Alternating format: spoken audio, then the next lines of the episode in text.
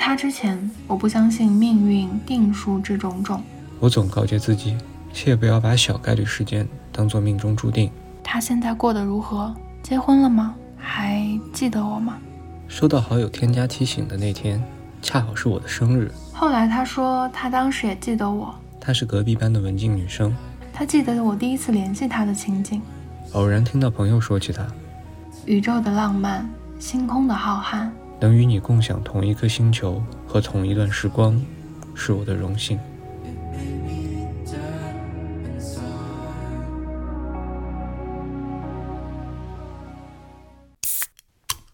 Hello，大家好，这里是大宁，这里是声音版的大宁。很开心，上上期的播客在今天被入选了小宇宙的编辑精选，然后在首页就跟很多新的朋友相遇了，真的不胜感激。刚巧呢，我在想新一期的主题，看到大家在评论区里面好奇那个每天傍晚会给我拍日落的男孩，很多人都猜他是不是喜欢我。嗯，我猜也是。今天就跟大家讲讲他的故事吧。其实如果在其他平台上关注过我的朋友，应该都知道，他呢是我在十六岁时候的初恋男孩。我们相识在幼儿园，初三毕业的假期在一起了。高二文理分班的时候分开，而后就此不再联系了。听闻他高考去了哈工大，在四季分明的北方；我呢，考去了厦大，去了温润潮湿的南方。一晃就是十二年。今年偶然一次，我在家里面翻同学录，突然看到了他的名字，找了朋友询问他的近况，然后竟然真的联系到了他。当时。真的就是冲动了，没有想到我们遇到的时间是那么刚好。当你试着以第三视角去审视这段关系的时候，就真的觉得一切都是恰巧，觉得重逢太过神奇。我便把这些年的事写成了一篇文章，放在了公众号里。没想到几日后收到了他的回信，以他的视角重新书写了一遍这些年的朝朝暮暮。刚好这一来一回的叙述。就让它以声音的形式留在这里。那么，如果你有兴趣，就请听听这篇往复书简，来自一个偷偷暗恋的女孩和一个被暗恋很多年的男孩。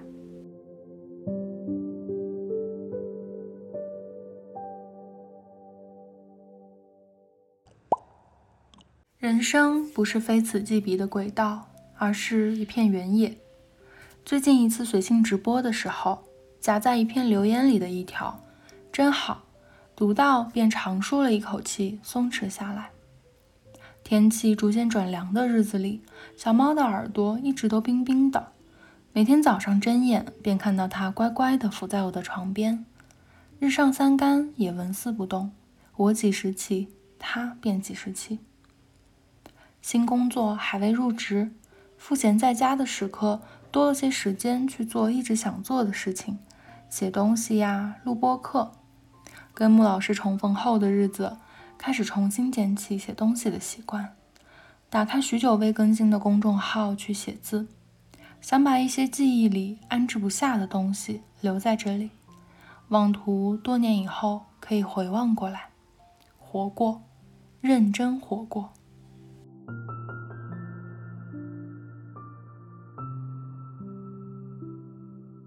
今年是我在北京的第五个年头，一次次经历四季轮转，却很少留意每个季节的风景。说实话，自己并不喜欢北京。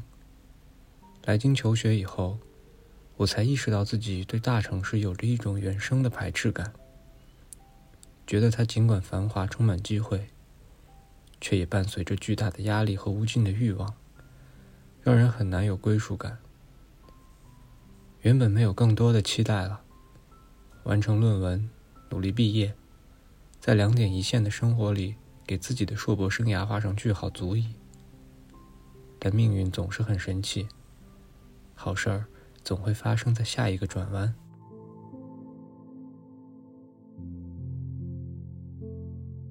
我们的经历真的过于奇妙了，人生的姻缘倘若仅仅是一线牵制，那我们俩的那一缕。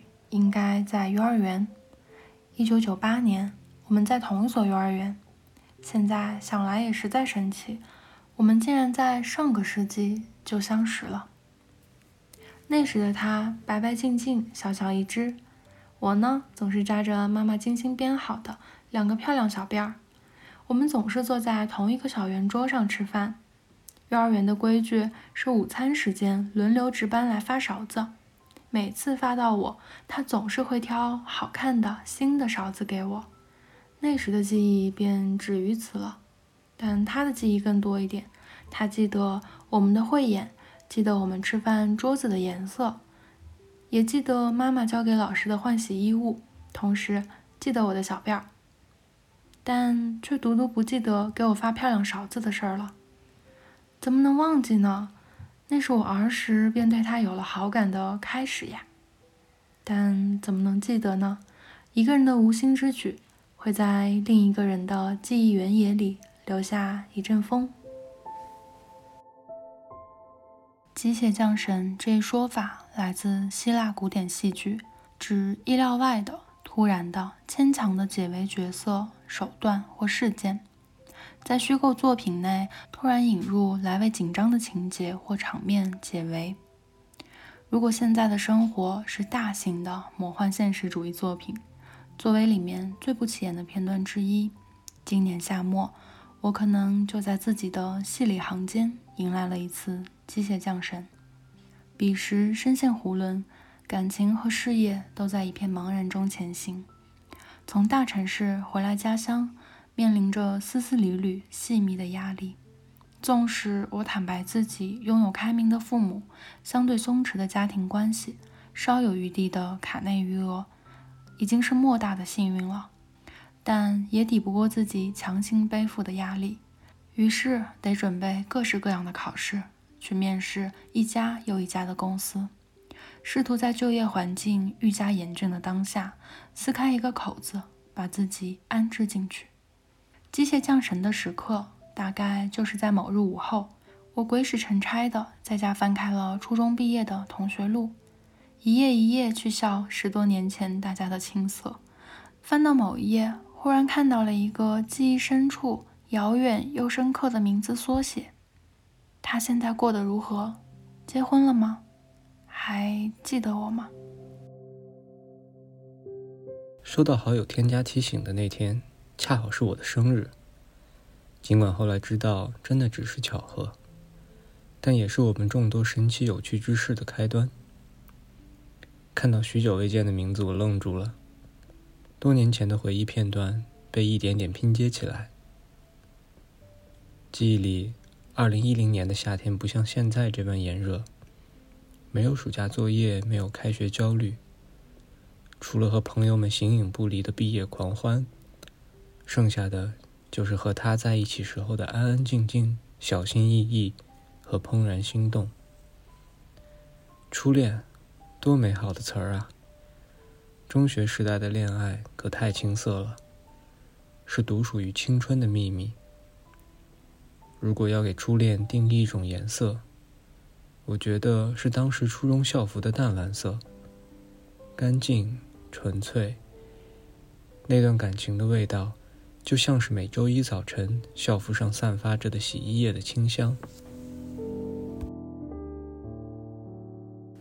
二零零七年初中，依旧是很零星的片段，忘记了很多事儿，但却记得他的模样，干净清爽，身板很笔直，但也很单薄，就真的很像一颗小白杨。大概是儿时一直记得他的名字和样子，所以同一所初中的第一年，我便从遥远的记忆深处翻出来了他的影子，重叠上去，刚刚好。是他。那时起就开始了很漫长的暗恋，已经忘记了有没有搬教室这种细节，但是记忆深处里，二楼的楼梯口是至关重要的，因为从初中一年级到三年级，它决定着一个女孩每日里暗自的欢欣雀跃。每天的课间操间隙，我总在心里暗暗许愿，如果能够在走出教室门口时。刚好看到他从三楼转角下来，那多好呀！那么多嬉笑打闹的身影里呀，一眼就能看到他。而后便是在喧喧嚷嚷的操场，因为是隔壁班，总是相邻着排队。他呢是隔壁班的班长，会在长长的队伍里来回督促检查。我个头小，就在队伍里窜来窜去的，循着他的方位站定，心满意足。后来他说，他当时也记得我，总是跟他站在同一排的隔壁班女生，但他不知道的。可能是那么多次刻意的寻找和偷瞄，不知道的可能是那么多时日里另一个人心里的暗潮涌动。她是隔壁班的文静女生，讲话的时候低声细语。细细回想，在初中三年里，我们甚至没有说过几句话，只记得每天的课间操都会站在一排。不好意思看他，只有体转运动的时候，装作漫不经心的回头，在无人注意的瞬间去捕捉他的身影。如果眼神撞在了一起，我们便会同时躲闪开。中学时候的男生有着极强的表现欲，和最好的朋友在他面前打闹，大概是当时吸引他注意力的最笨方法了，以至于他至今都记得。我总和一个黝黑的男生走在一起。我们是各自班级的课代表，有时在老师的办公室相遇，四目相对，他会低下头，大大的眼睛瞥向别处。从小到大，在感情里不知道怎么主动出击的我，就这样第一次体验了喜欢一个女孩子的感觉。他记得我第一次联系他的情景。初三，同一个历史老师代课，我借着询问历史作业的缘故，加了他的联系方式。彼时还用着体积硕大的台式电脑，学生间最潮流的社交软件是 QQ。在小小的对话框里，我主动问了第一句“你好”，而后便有了之后很多次的“你好”。对待感情，我还真是一以贯之的勇敢。后来听闻他保送到市里最好的高中，不用参加中考便可进入让大家都挤破头的学校。除了祝福，还有暗自许下的决心，要好好努力才可以追上闪着光的他。确实也努力了，确实也争取了，但还是去了两所不同的高中。所以那次的毕业，就有一种即将相忘于江湖的怅然。于是想着。不能就这样作罢呀，得做点什么吧。我真的不想后悔呀。再次下定决心之后，每天我都借故找他聊天，慢慢的变成了两个人的习惯。打开电脑，登录软件，打开对话框，说一句“你好，在吗？”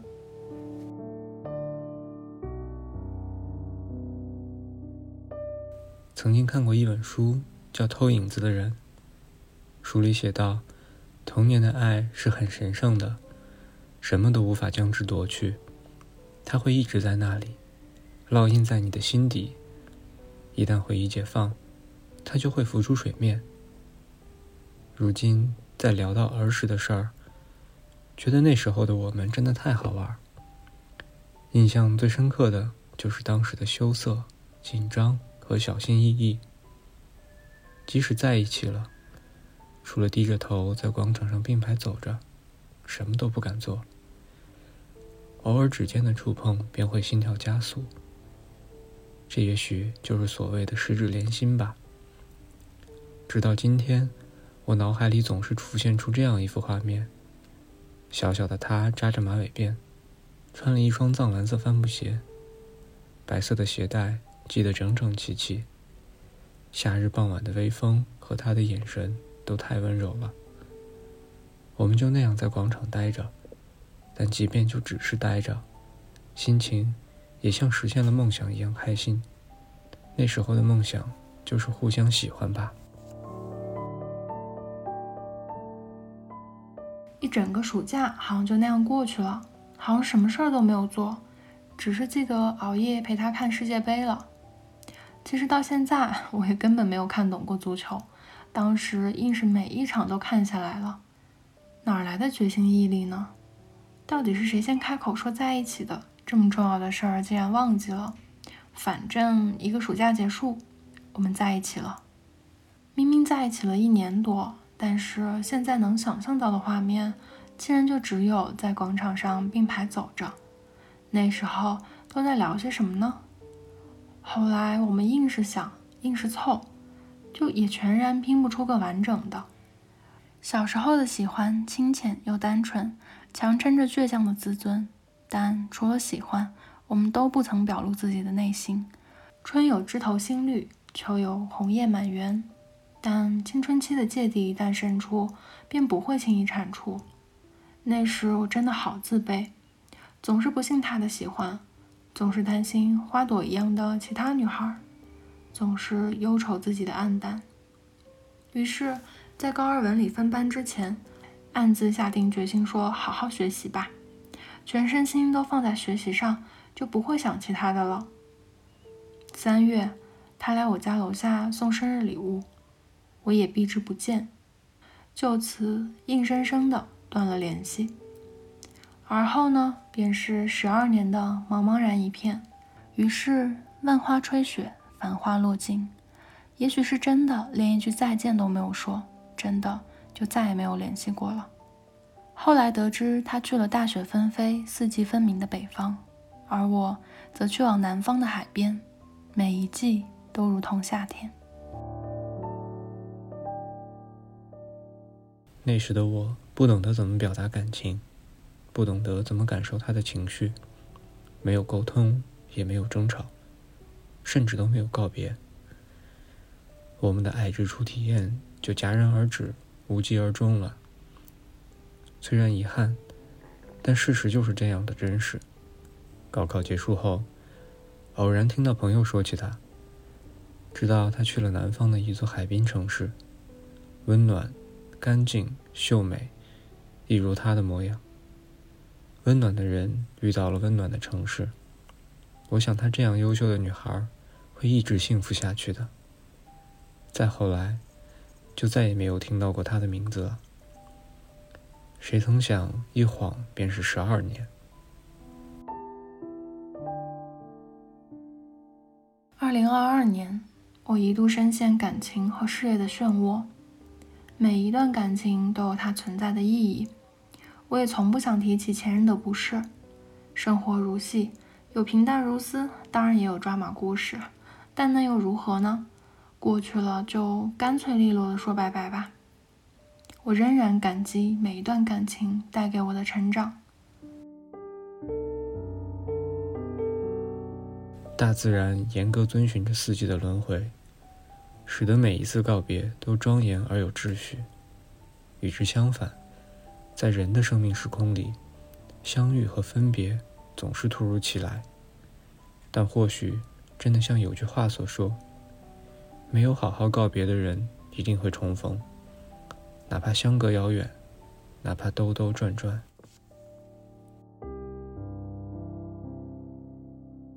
我一直告诫自己要快马加鞭往前走，不要去留恋过去的风景。长大后，时间慢慢沉淀，我知道自己值得更好的，值得最好的。对亲密关系，我也有了逐渐清晰的期待。我期待精神交流。而不是浮于表面的云云。我期待一个同频共振的知己和爱人，而不是只会说我爱你，给我一杯水这样的伴侣。重逢的故事，其实我讲了好多遍，托付于那本初中的毕业同学录，也托付于留下稚嫩笔记的同学，同样感谢没有断了联系的朋友，于是就取得了联系。世界很大，岁月很宽。当空间和时间的维度都被拉长，更显得这重逢故事过于奇妙。如果事物演变成现实的可能性小之又小，但仍然实实在在的发生了，那么给予它一个宿命的解释又何错之有呢？尽管这之前，我总告诫自己，切不要把小概率事件当作命中注定。但面对它的时候，一切就那样自然的发生了。我愿意相信人与人之间的缘分，看似无常，其实早有安排。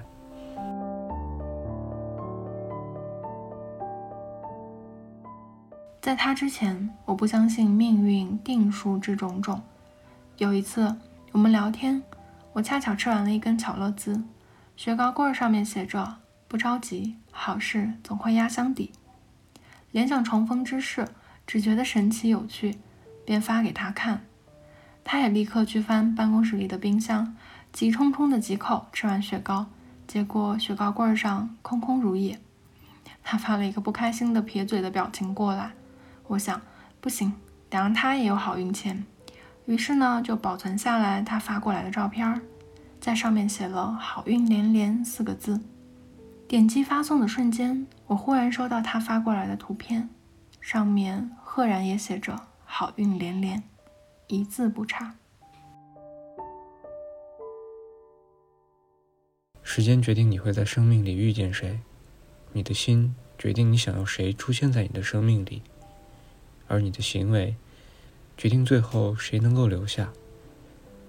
或许是因为年少时的不善言辞留下了遗憾，现在我总对他说：“你要习惯我直接的表达对你的思念和喜欢。”相隔两地没办法见面的日子里，我总在傍晚去楼顶拍下落日发给他。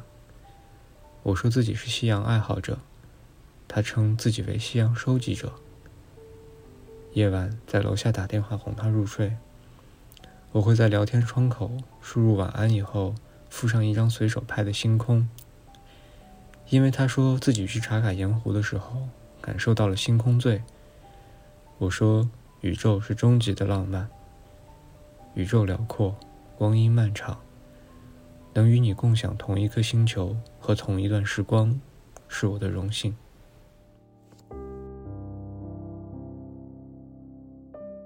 十二年，远山浮雪，暮霭将至，足以变成另外一个陌生人。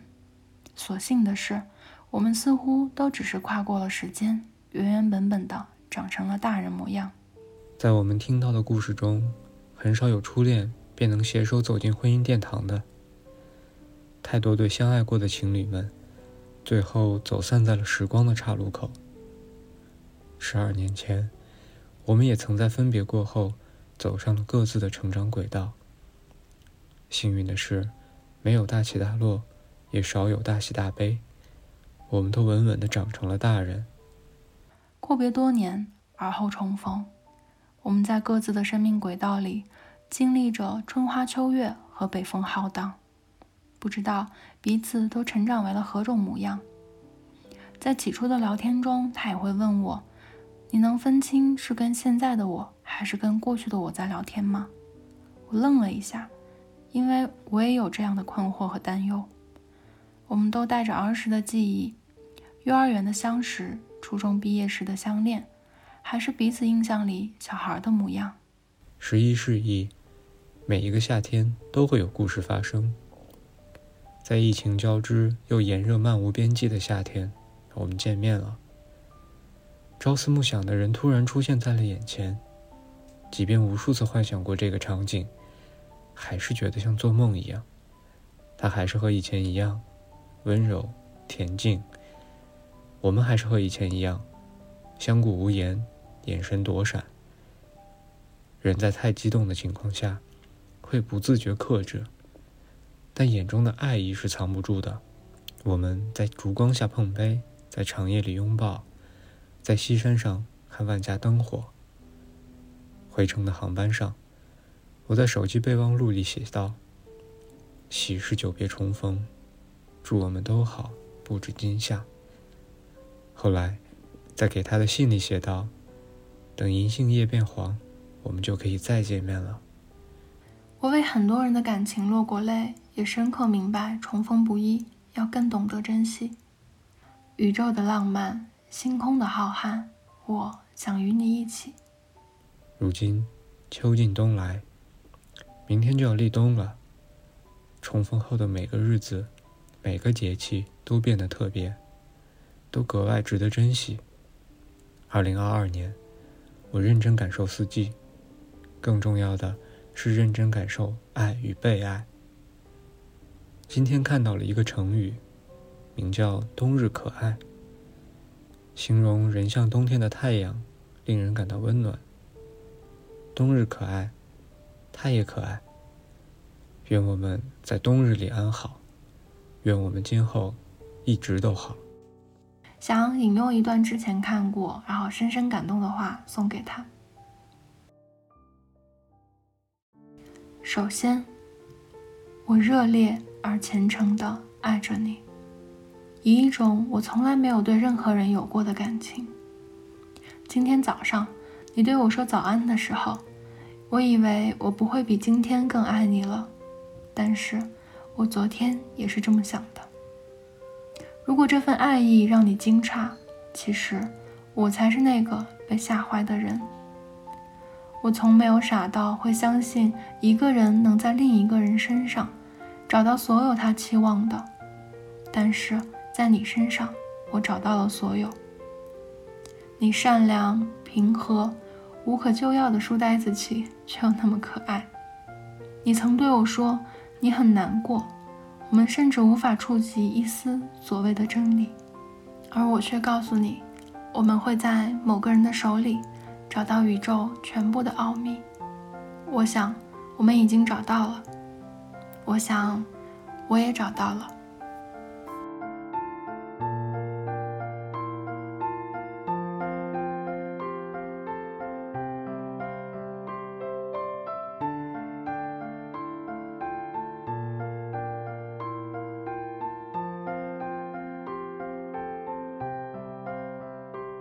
好久不见，请多关照。好久不见，请多关照。Hello，大家好，是我。嗯，又是我例行的来录个 ending。啊，非常感谢大家能够听到这里。这真的是一篇很私人、很私人的记录吧，也是自己的一个私心，希望把这段神奇的经历记录在这里，以声音的形式。还是非常感谢大家的收听。如果大家有什么想听的主题、话题，还有一些亲密关系里面想要讨论的问题的话，可以在评论区留下你的想法。那我们就下期见。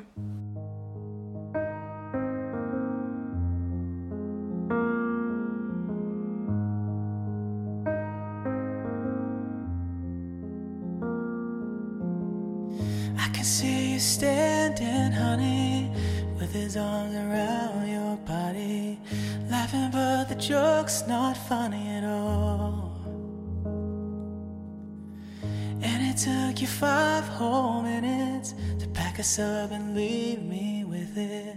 Holding all this love out here in the hall.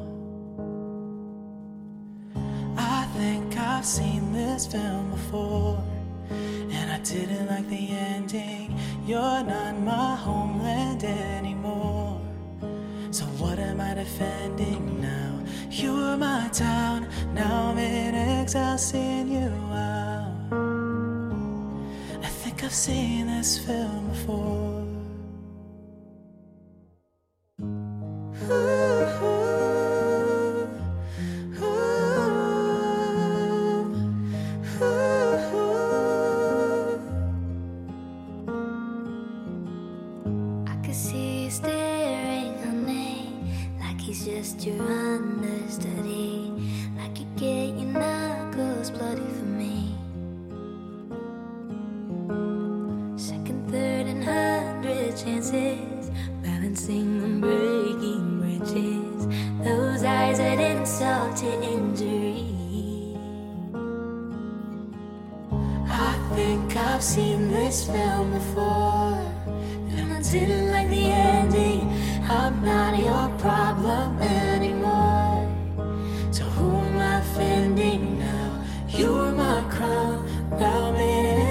Exile, seeing you out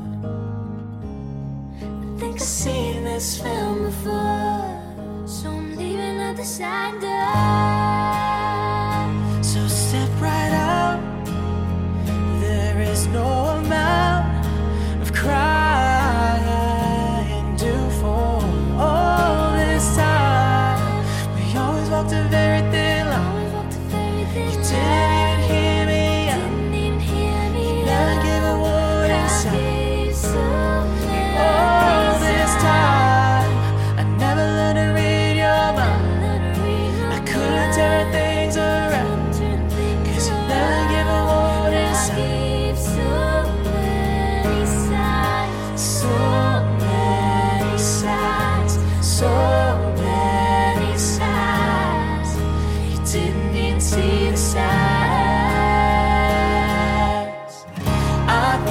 I've seen this film before.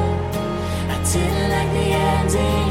You're not my homeland anymore. So what am I defending now? You're my. Love. I think I've seen this film before. I think I've seen this film before. Seen this film before. So I'm leaving out the back door.